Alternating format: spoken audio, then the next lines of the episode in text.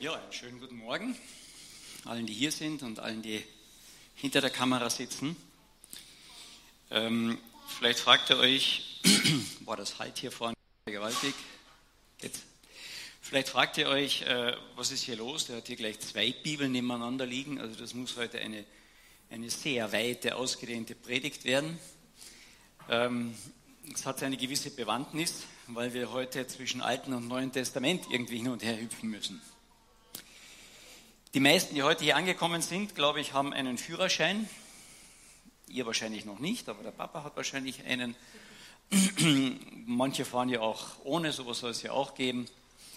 Sie haben alle mal die Regeln gelernt, wie man fährt und haltet, halten sich so ziemlich dran, nehme ich einmal an. Gehst du einmal nach England, dann halte dich nicht an die österreichischen Regeln. Ja doch, an die meisten. Nur fahr nicht rechts. In England fährt man links. Ich habe eine gut Bekannte gehabt, Engländerin, die ist so viele Jahre hier gefahren und dann fuhr sie mit ihrem Auto nach England und dann sagte sie, dann fuhr sie durch London durch und alle haben ihr zugewinkt. Und sie hat eine Weile zurückgewinkt und irgendwann kommt sie drauf, sie ist die meiste Zeit auf der verkehrten Straßenseite. Deswegen waren die Leute so freundlich. Wenn ich Regeln gelernt habe und dann die eine oder andere Regel übertrete und dann kriege ich so einen wunderschönen Zettel, ja, da steht dann Polizei drauf oder BH oder so irgendwas und ich habe letztlich wieder mal so einen bekommen, weil irgendwann ich irgendwas übersehen hatte und dann ist wieder gerade über 10 km/h zu schnell gewesen. Und da muss man zahlen. Und hin und wieder, das habe ich auch schon erlebt, dann hm, ist jemand anders vielleicht mit dem Auto gefahren. Oder, oder, oder. Und dann ist man froh, wenn jemand anders zahlt. Gell? Oder wenn vielleicht der Papa einspringt oder ähm, ich hoffe wenigstens der Ehemann einspringt, wenn die Frau zu schnell gefahren ist. Ich weiß nicht, wie das bei euch ist. Ähm, und dann ist man mordsfroh. Und ab dann fahre ich, wie ich will. Oder? Der andere zahlt. ähm, irgendwie habe ich dann was nicht verstanden, äh, weil erstens fahre ich dann äußerst gefährlich, für mich und für andere, und zweitens nutze ich dann jemanden anders total aus. Und dieses Beispiel, das soll uns ein bisschen begleiten heute in den Morgen hinein. In der Apostelgeschichte hatten wir nämlich genau dieses Problem im Kapitel 15. Der Johannes, ah, der Paulus und der Barnabas waren unterwegs gewesen und waren zuerst immer in die Synagogen gegangen, in Kleinasien, in Zypern, auch in Antiochien. Aber dann sind sie über die ähm, Synagogen hinausgegangen, also nicht nur zu den Juden, um ihnen das Evangelium zu sagen, sondern auch zu den Heiden. Und sehr, sehr viele Heiden sind Christen geworden. Und dann kommt er nach Antiochien zurück und in Antiochien war das ähnlich. Da war eine gemischte Gemeinde. Juden, Juden, die Christen geworden sind, und Heiden, die Christen geworden sind. Und jetzt kommen aus Jerusalem, aus der Hochschule, der christlichen und jüdischen Hochschule, die Gelehrten. Und das lese ich gerade einmal zumindest Teile davon vor. Apostelgeschichte Kapitel 15. Und einige kamen von Judäa herab, das ist immer das Umfeld um Jerusalem, und lehrten die Brüder, wenn ihr nicht beschnitten worden seid nach der Weise des Moses, so könnt ihr nicht gerettet werden. Als nun ein Zwiespalt entstand und ein nicht geringer Wortwechsel zwischen ihnen und Paulus und Barnabas, da ordneten sie an, dass Paulus und Barnabas und einige andere von ihnen zu den Aposteln und Ältesten nach Jerusalem hinaufgehen sollten, wegen dieser Streitfrage. Sie nun erhielten von der Gemeinde das Geleit und dann durchzogen sie die Gegend, haben weiter dort berichtet, was alles Gott unter den Heiden auch getan hat. Interessanterweise, die Leute, denen sie es berichtet haben, die haben sich gefreut. Nur diese Hochgelehrten nicht. Und dann kamen sie, Kapitel äh, Vers 4 nach Jerusalem. Als sie aber nach Jerusalem gekommen waren, da wurden sie von der Gemeinde und den Aposteln und Ältesten aufgenommen und sie verkündeten alles, was Gott mit ihnen getan hatte. Einige aber von denen aus der Sekte der Pharisäer, die gläubig waren, traten auf und sagten, man muss sie beschneiden, nämlich die Heidenchristen, und ihnen gebieten, das Gesetz Mose zu halten. Und die Apostel und die Ältesten, die versammelten sich, um diese Angelegenheit zu besehen. Und dann gibt es sehr viel Wortwechsel und, äh, und wahrscheinlich ein Stück Streit auch für und wieder und dagegen und so weiter. Und der Barnabas und der Paulus, die erzählen einfach, was da gelaufen ist die ganze Zeit und wie Gott sie doch bestätigt hat. Das kann doch nicht sein. Und an der Stelle möchte ich einmal ganz kurz nochmal zurück zum ersten Vers gehen. Warum?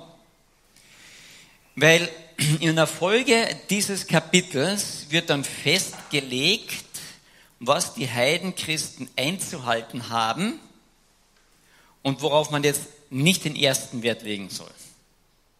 Und dieses Kapitel wird oft hergenommen bei den Christen. Hey, wir brauchen das Gesetz so nicht mehr halten, sondern es gibt nur noch ganz gewisse Dinge, auf die man einfach Acht geben soll. Nur das steht nicht dort. Und deswegen komme ich zurück zum ersten Vers. Der erste Vers heißt, einige kamen von Judäa herab und lehrten die Brüder, wenn ihr nicht beschnitten worden seid nach der Weise Mose, so könnt ihr nicht gerettet werden. Hier geht es nicht darum, Gesetze nur zu halten, sondern durch die Beschneidung war im Alten Testament klar, wer beim Volk Gottes war, Jude war, und wer nicht Jude war. Bis heute so, gerade auch bei den orthodoxen Juden. Das heißt, die Beschneidung war das Zeichen, das ist das Volk, mit dem Gott einen Bund gemacht hat. Das war im Alten Testament, ja, muss ich mich hier erstellen. Das ist das Volk, mit dem Gott einen Bund gemacht hat. Und jetzt kamen Juden aus Jerusalem und sagten, hey, wenn ihr Christen werden sollt, ja, und wir in Jerusalem sind Christen geworden, es waren ja jüdische Christen, die kamen. Wenn das Christen werden sollen, dann müssen sie zuerst unter diesen alten Bund rein. Weil Gott hat ja ein Volk auserwählt für sich. Und wir, Judenchristen, haben jetzt begriffen, dass er uns nicht nur auserwählt hat, sondern auch einen neuen Bund geschenkt hat in Jesus Christus, dass das der Messias ist, der Retter und so weiter. Ihr müsst aber zuerst in diesen ersten Bund rein. Das heißt, es ging hier nicht, welche Gesetze ich halten muss, sondern es ging darum, wie kann ich überhaupt Christ werden? Und die sagen klipp und klar in diesem Satz, Sie müssen zuerst in den ersten Bund des Mose, ja, das ist das Gesetz, müssen sie rein und dann steht extra, sonst können sie nicht gerettet werden. Das ist das Thema. Und wenn ich das versäume, versäume ich das Kapitel. Okay? Das ist jetzt ein bisschen theologische Arbeit. Erster Vers sagt, diese Gelehrten sagten, wir sind Gottes auserwähltes Volk. Du musst erst zu Gottes auserwählten Volk gehören und dann kannst du auch noch an Jesus Christus glauben und dann wirst du gerettet, so wie wir auch, wir Judenchristen. Also das war die Auseinandersetzung, nur um das zu verstehen. Okay? Ich muss eine Voraussetzung erst schaffen, damit ich überhaupt gerettet werde. Und dagegen lehnen sich Barnabas und der Paulus auf und sagen, das haben wir anders erlebt. Wir haben Jesus Christus gepredigt und um was es dort geht. Und die Leute haben geglaubt. Ich muss hier leider ein bisschen ausholen, es ist ein kompliziertes Thema ist. Und dann gehen sie nach Jerusalem und sagen, das müssen wir klären, weil es ist so, so, so wichtig. Ich denke, keiner von uns würde hier sitzen wenn das die Voraussetzung wäre oder kaum jemand. Ich muss zuerst jüdisch werden dann den Messias anerkennen und damit Christ werden. Und der Paulus und Barnabas sagt, nein, da, da stimmt was nicht. Das geht nicht. Und dann kommen sie nach Jerusalem und dann berichten sie. Und da war eine ziemliche Auseinandersetzung. Und dann steht der Petrus aus. Vers 7. Ich weiß nicht, ob man da irgendwo das einblenden kann. Als aber viel Wortwechsel entstanden war, da stand Petrus auf und sprach zu ihnen, ihr Brüder, ihr wisst, dass Gott mich vor langer Zeit unter euch ausgewählt hat, dass die Nationen durch meinen Mund das Wort des Evangeliums hörten, hören und glauben sollten. Der Petrus hat ein paar Kapitel vorher, kann man das lesen, ja, wir sind auch durchgegangen, hat eine Vision gehabt und ist geschickt worden zu diesem römischen Offizier in sein Haus, um dem das Evangelium zu sagen. Und das Haus war voll von Leuten, eine ganze Familienverwandtschaft, Bekanntschaft anscheinend. Und dann predigt er dort einfach das Evangelium. Jesus Christus ist gekommen, um für unsere Schuld zu bezahlen. Und während er predigt, begreifen die Leute, um was es geht. Und dann spricht er weiter. Und Gott, der Herzenskenner, gab ihnen Zeugnis, indem er ihnen den Heiligen Geist gab, wie auch uns. Er sagte, während sie noch zuhörten, veränderte sich ihr Herz und sie wurden Christen. Gott gab ihnen seinen Geist, die Erkenntnis, um was es hier wirklich geht, und sie gaben ihr Leben Gott. Also eine interessante Bekehrungsgeschichte. Und dann sagt er, das waren Heiden. Und er machte keinen Unterschied zwischen uns und ihnen, da er oder indem er durch den Glauben ihr Herz reinigte. Na, das ist jetzt interessant. Jetzt stehen die zwischen Alten Testament, Gesetz erfüllen. Ich muss was tun, um letztlich fit für den Himmel zu werden. Und andererseits, hey, du kannst nichts tun, um fit für den Himmel zu werden. Und jetzt stehen sie da dazwischen. Kann ich? Muss ich? Oder brauche ich gar nichts? Und das war die große, große Frage. Und der Petrus steht auf und sagt, hey, pass doch mal auf. Bei uns war die Grundlage als Judenchristen, okay, wir stehen ja schon unter dem Alten Testament und dem Alten Bund, aber die Voraussetzung, dass wir dann Christen wurden, war, dass wir geglaubt haben an diesen Messias. Und jetzt komme ich in das Haus dieses äh, Heiden, der war zwar fromm, wusste um vieles Bescheid, war nicht beschnitten, war kein Jude. Und der glaubt auch. Und Gott schaut auf was? Den Glauben. So wie bei uns. Und es ist das Vertrauen, das sie in mich gesetzt haben, also in Jesus Christus gesetzt haben, das sie rettet. Keinerlei Form und keinerlei Zugehörigkeit. Also jeder, der hier reinkommt, dem kann ich sagen, du musst wieder zu unserer Gemeinde gehören. Du musst nicht äh, eine gewisse Form hier haben. Du musst nicht hier erstmal alle Regeln befolgen. Und dann überprüfen wir das alles. Und dann können wir darüber reden, wie du jetzt Christ wirst. So ist es nicht. Wie ist es dann? Und das ist jetzt das Tolle. Und das äh, fasziniert mich immer wieder. Dann steht nicht nur dieser Petrus auf, sondern dann steht noch einmal Barnabas und, Saul, äh, Saulus auf und berichten, Paulus, wie alles passiert ist, wie Gott sie bestätigt hat. Und dann steht der Bruder auf, der in der Schrift unwahrscheinlich gegründet war. Dann steht eigentlich der, der später auch wahrscheinlich dann schon der Leiter der Gemeinde in Jerusalem war, nämlich Jakobus. Als dann alle schwiegen, da antwortete Jakobus und sprach, ihr Brüder, hört mich. Der Simon, also der Petrus, hat erzählt, wie Gott zuerst darauf gesehen hat, aus den Nationen ein Volk zu nehmen für seinen Namen. Und hiermit stimmen die Worte der Propheten überein, wie geschrieben steht. Und jetzt zitiert er nicht das Neue Testament,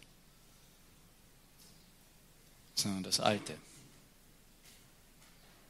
Er sagt die Grundlagen fürs gerettet werden, fürs sein Leben Gott anvertrauen, die stehen im Alten Testament. Alles drinnen. Das Neue ist nur die Erfüllung.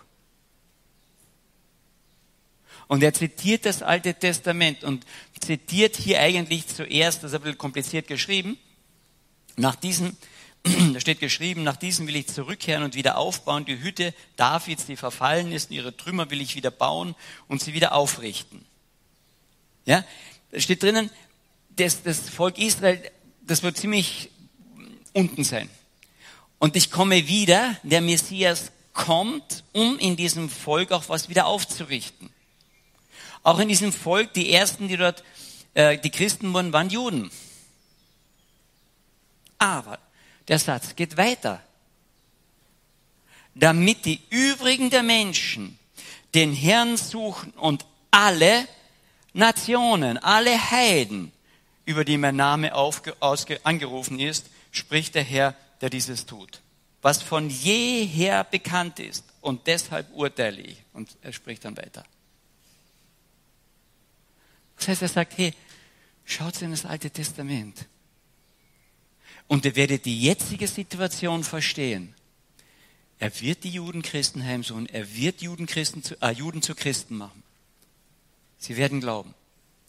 Aber bereits im Alten Testament steht, er wird auf die Nationen, er wird die Heiden rufen und sein Name wird über den Heiden angerufen werden. Steht schon hier. Und dann sagt er, deshalb urteile ich in dieser Auseinandersetzung, ja, man soll die, welche sich von den Nationen zu Gott bekehren, nicht beunruhigen. Dass man ihnen jetzt erstmal sagt, das ganze Gesetz und die muss das halten und ihr müsst beschnitten werden, ihr müsst Juden werden, ihr müsst eine Prüfung ablegen, die Bundeshymne von Israel singen können, ja? Dann kann man darüber reden, wie ihr Christen werdet. Sagt er nein. Was sollen sie tun? Sondern ihnen schreiben, dass sie sich enthalten von den Verunreinigungen der Götzen und von der Unzucht oder Hurerei und vom Erstickten und vom Blut. Denn Mose ist von aller Zeiten her in jeder Stadt ist ihnen gepredigt äh, wird Mose ihnen ja auch gepredigt, da an jedem Schabbat, an jedem Sonntag dort in den Synagogen er gelehrt wird, das vorgelesen wird. Was heißt das jetzt? Also wir sollen keine Blutwurst mehr essen und wir sollen zu keiner Prostituierten gehen und wir sollen äh, kein Ersticktes essen. Ist das so? Schon ein bisschen eigenartig im ersten Moment, oder? Aber hier müssen wir die Zusammenhänge sehen, was es dort geht. Sie sollen sich vom Götzendienst fernhalten. Das, der Paulus sagt, äh, der Jakobus sagt ihnen, hey, überlegt mal, um was geht es? Um was geht es, wenn ihr jetzt Christen geworden seid? Zu was wird dabei immer aufgerufen?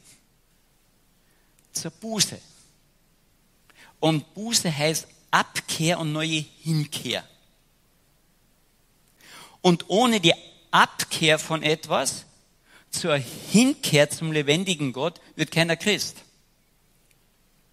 Anders geht's nicht. Und genau das sagt er hier Ihnen. Passt auf. Der Götzendienst, den Sie bisher nachgegangen, Sie kommen ja aus heidnischem Hintergrund. Der Götzendienst plus das Opfer, das dort gebracht worden ist, um mit diesem Gott ins Reine zu kommen, das ist unterschiedlich geopfert worden. Teilweise ist es als Blutopfer und teilweise ist es erwürgt worden, erstickt.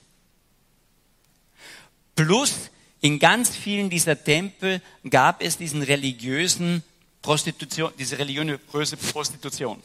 Männliche wie Männer wie Frauen dort, die sich zur Prostitution als Priester hingaben, an die die dort kamen. Und was er denen sagt, ist, ihr müsst euch von der Seite wegkehren zu dem lebendigen Gott hin. Es geht nicht, dass sie sagt, ich mache das alles und gleichzeitig bin ich ja noch bekehrt.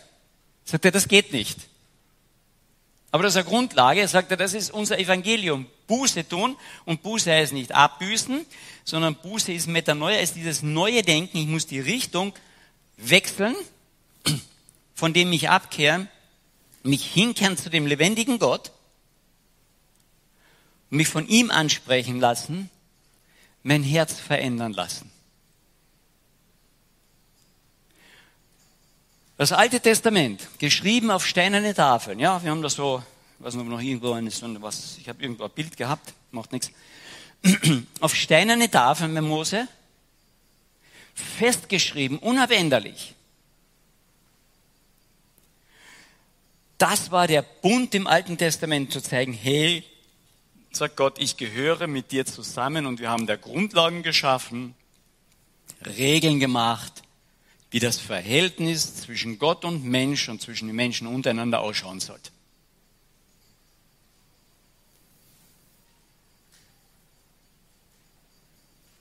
Und der, sowohl der Petrus wie auch der Jakobus sagen ihnen, hey, das ist eine Last, die der packen wir nicht. Wir können sie nicht einhalten. Die schaffen wir nicht. Also bei den Verkehrsregeln, um mal jetzt zurückzukommen, das ist eine Last manchmal, gell? vor allem wenn wir es eilig haben, die schaffen wir manchmal nur schwer. Und manchmal übersehen wir auch einiges. Das heißt, bei den Verkehrsregeln merken wir immer, sie hundertprozentig einzuhalten, gelingt uns auch nicht, oder? Ich meine, vielleicht sind einige hier, die fahren bereits autonom mit der Elektronik, die alles einhält. Wir schaffen es nicht. Wie dann mit diesen Regeln Gottes, die zwischen uns und Gott und zwischen untereinander alles regeln? Wir schaffen es nicht. Sind die Regeln deswegen schlecht? Ja, ich schaffe eine Verkehrsregel nicht. Ja, beim Einparken, dieses rückwärts einparken. Ich weiß nicht, wo mein Auto hinten aufhört, ja. Ich tue immer vorwärts einparken. Und weil ich das nicht schaffe, darf ich nicht mehr Auto fahren, nicht mehr leben, oder wie ist das? Oder weil ich jetzt eine Regel vom Alten Testament nicht schaffe, kann ich nicht Christ sein. Und genau darum geht es, sagt er, nein, nein, nein, nein. Du wirst nicht alle Regeln schaffen, aber bitte schaffe die Regeln nicht ab. Ich schaffe das mit dem Einparken nicht, also fahre ich ab heute, wie ich will. Ich schaffe sie ab. Hey, das ist tödlich für mich und andere. Und hier bei der Frage ging es nicht, muss ich das Gesetz einhalten, generell oder überhaupt nicht? Oder nur ein bisschen davon.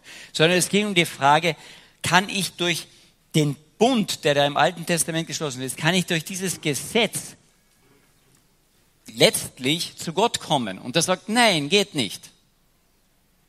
Weil es gibt einen neuen Bund, ein neues Gesetz.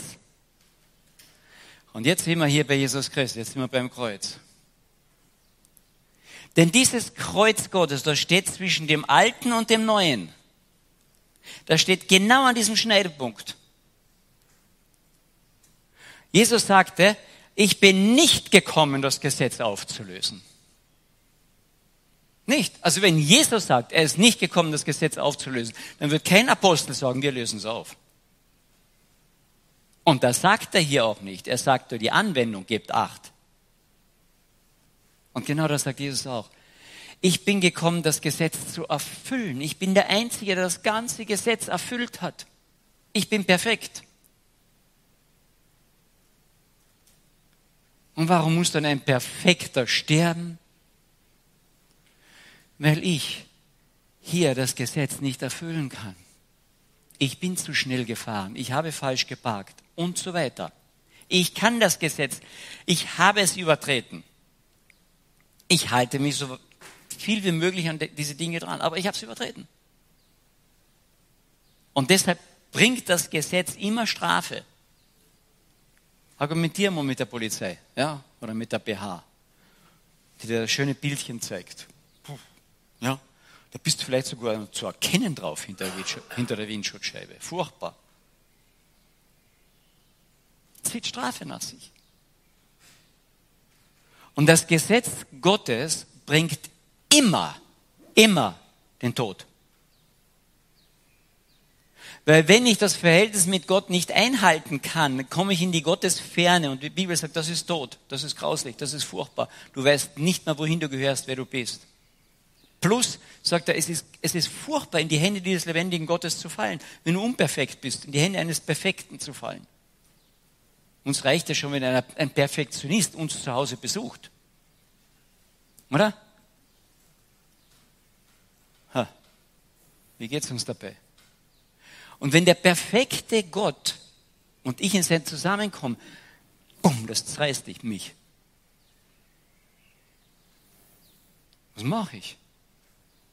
Und da stellt sich Jesus genau dazwischen und sagt, okay, ich nehme deine Unperfektheit, die aus dem Gesetz ganz klar ist, nehme ich auf mich. Und ich sterbe für deine Unperfektheit. Ich zahle deine Rechnung. Gott ist gerecht. Das ist Gerechtigkeit. Wenn für das, was ich angerichtet habe, ich auch gerade stehen muss. Das ist gerecht. Aber Gott ist gerecht und gnädig. Das kriegen wir nicht zusammen so. Er lässt die Strafe nicht weg. Aber die Strafe trägt sein Sohn. Und wenn ich alle Gesetze halte, dann bin ich ein braver Christ. Nein! Der Abschnitt sagt genau das nicht. Er sagt, passt auf, um das genau geht es jetzt. Weil Christus gekommen ist, weil er meine Schuld und Strafe getragen hat, brauche ich, und das führt er jetzt ganz neu ein, brauche ich als Grundlage nur ihm Vertrauen. Und das ist das Wort Glaube. Und dann sagt der Petrus, ich habe diesen Heiden gepredigt. Vers 9. Da sagt er, und das machte dann keinen Unterschied zwischen uns und ihnen, da er durch den Glauben ihre Herzen reinigte. Und vorher steht noch, Gott kannte ihre Herzen. Vorher war das Gesetz auf steinerne Tafeln. Und bereits im Alten Testament steht drinnen, nein, nein, nein, nein, ich werde mein Gesetz auf ihre Herzen schreiben. Und wenn mir das klar wird, dass hier jemand anders für mich bestraft wurde, und ich sage, wow, das darf ich einfach darauf vertrauen. Und dann werde ich nicht mehr bestraft, sondern ich bekomme sozusagen noch sein Leben, das perfekt ist, bekomme ich geschenkt. Das ist frohe Botschaft. Und dann war dort die ersten Heiden, dieser, dieser Cornelius, und hat das, wow, geglaubt.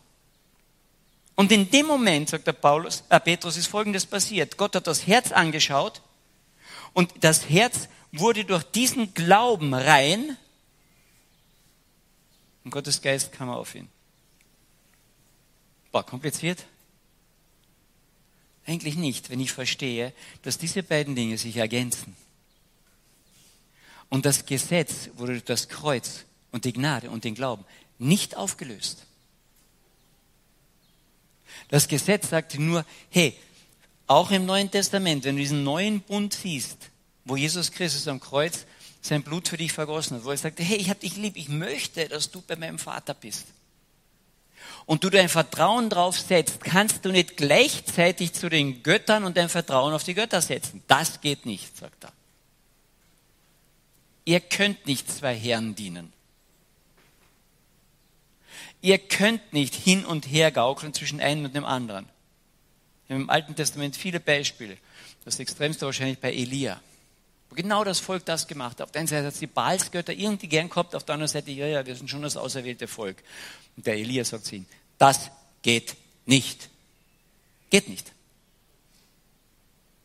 Entweder ist der Herr Herr oder irgendjemand anders ist dein Herr. Und das genau das Gleiche sagt der Petrus, der Paulus, der Jakobus auch. Sie sagen das, was im Alten Testament steht. Und deswegen bin ich so ein Verfechter, bitte lest das Alte Testament auch, damit ihr die Zusammenhänge habt, sonst verstehen wir das Neue nicht. Ich verstehe ja gar nicht, warum musste Jesus nach Kreuz gehen? Ich meine, ja, das ist für uns gestorben, das ist so die theologische Schnellversion. Wieso? So schlimm bin ich nicht. Ich meine, dass er für einen Verbrecher stirbt, ja, aber ich doch nicht. Und Gott sagt, na, na, ein kleines Gesetz nicht gehalten, es ist tot. Und dann legt Jesus das noch aus, das Alte Testament, das Neue. Das Alte Testament legt er aus und sagt, hey, wenn du eine Frau anschaust oder einen Mann und sie begehren, begehrst schon in deinem Herzen, das ist ein Ehebruch. Du bist innerlich Ehebrecher. Wenn du zu deinem Nächsten sagst, was bist du für ein A, Hinterteil, ja, ähm, bist du ein Mörder, du hast Rufmord begangen mit dem. Du kannst das Gesetz nicht halten. Jesus sagt, ich bin der Einzige, der dieses Gesetz gehalten hat. Und deshalb kann ich dir meine Perfektheit schenken. Nehme deine Unperfektheit auf mich. Lass mich an deiner Stelle kreuzigen. Und jetzt hast du nicht brav zu sein, damit dir das angerechnet wird, sondern du brauchst es nur glauben. Vertrau drauf. Setz dein ganzes Vertrauen drauf, dass ich das für dich getan habe. Aber dann steht nicht, dann brauchst du nie mehr brav sein. Sondern er sagt, klar ist das Alte Testament, die zehn Gebote und alles noch da. Ich freue mich, wenn du brav bist. Aber deine Bravheit oder wenn du ganz, ganz vieles davon einhältst, bringt dich nicht in den Himmel. Aber sie ermöglicht dir ein vernünftiges Leben hier mit deinem Nächsten und mit Gott. Das Alte Testament ist nicht aufgelöst in dem Sinne. Vieles ist erfüllt worden. Aber grundsätzlich die Regelungen, wenn jetzt nur die zehn Gebote her sind, die sind ganz gleich. Nur ich komme nicht dadurch in den Himmel. In den Himmel, sagt er, komme ich ganz klar nur durch Glaube. Und wer das noch mehr haben will, der soll in Galaterbrief hineingehen oder in Römerbrief und so weiter, wo der Paulus das haargenau darlegt. Da nimmt er übrigens Bezug auf Kapitel 15 in der Apostelgeschichte, in Galater nachschaust wo er sagt, da kamen diese Sektierer eigentlich, obwohl sie Christen waren, und haben was Falsches gesagt.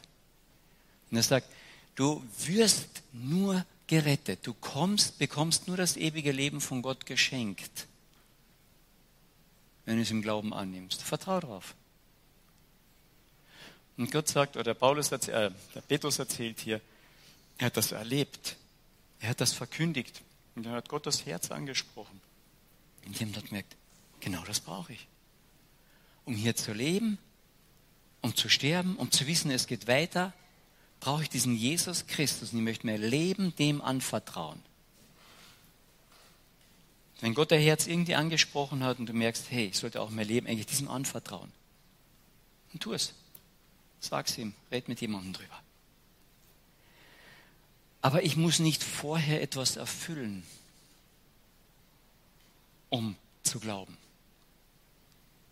Oder doch? Doch, sagt er. Einen Schritt, der geht voraus. Mach eine Kehrtwendung. Du stehst vor Götzen. Dreh dich um zu mir, dem lebendigen Gott, der für dich seinen Sohn geschickt hat das wird dir hinterherlaufen, das wirst noch manches falsch machen, jawohl. Aber diese Kehrtwendung mit dem Vertrauen auf mich, der alles für dich getan hat, die reicht aus, dass du in den Himmel kommst. Und die, das Verhältnis zu mir hilft dir dann, so gut wie möglich auch nach diesen Geboten auch zu leben. Aber die Gebote bringen dich nicht in den Himmel. Die bringen dir den Tod. Das Leben bringe ich. Und deswegen sagt Jesus, ich bin der Weg zum Vater. Ich bin die Wahrheit, ich bin der wirklich echt. Und ich bin das Leben. Und wenn du mich hast, dann hast du das Leben. Das Kreuz steht mitten dazwischen, zwischen alten und neuen Bund. Es verbindet es. Und es bringt mir Leben und nicht Tod.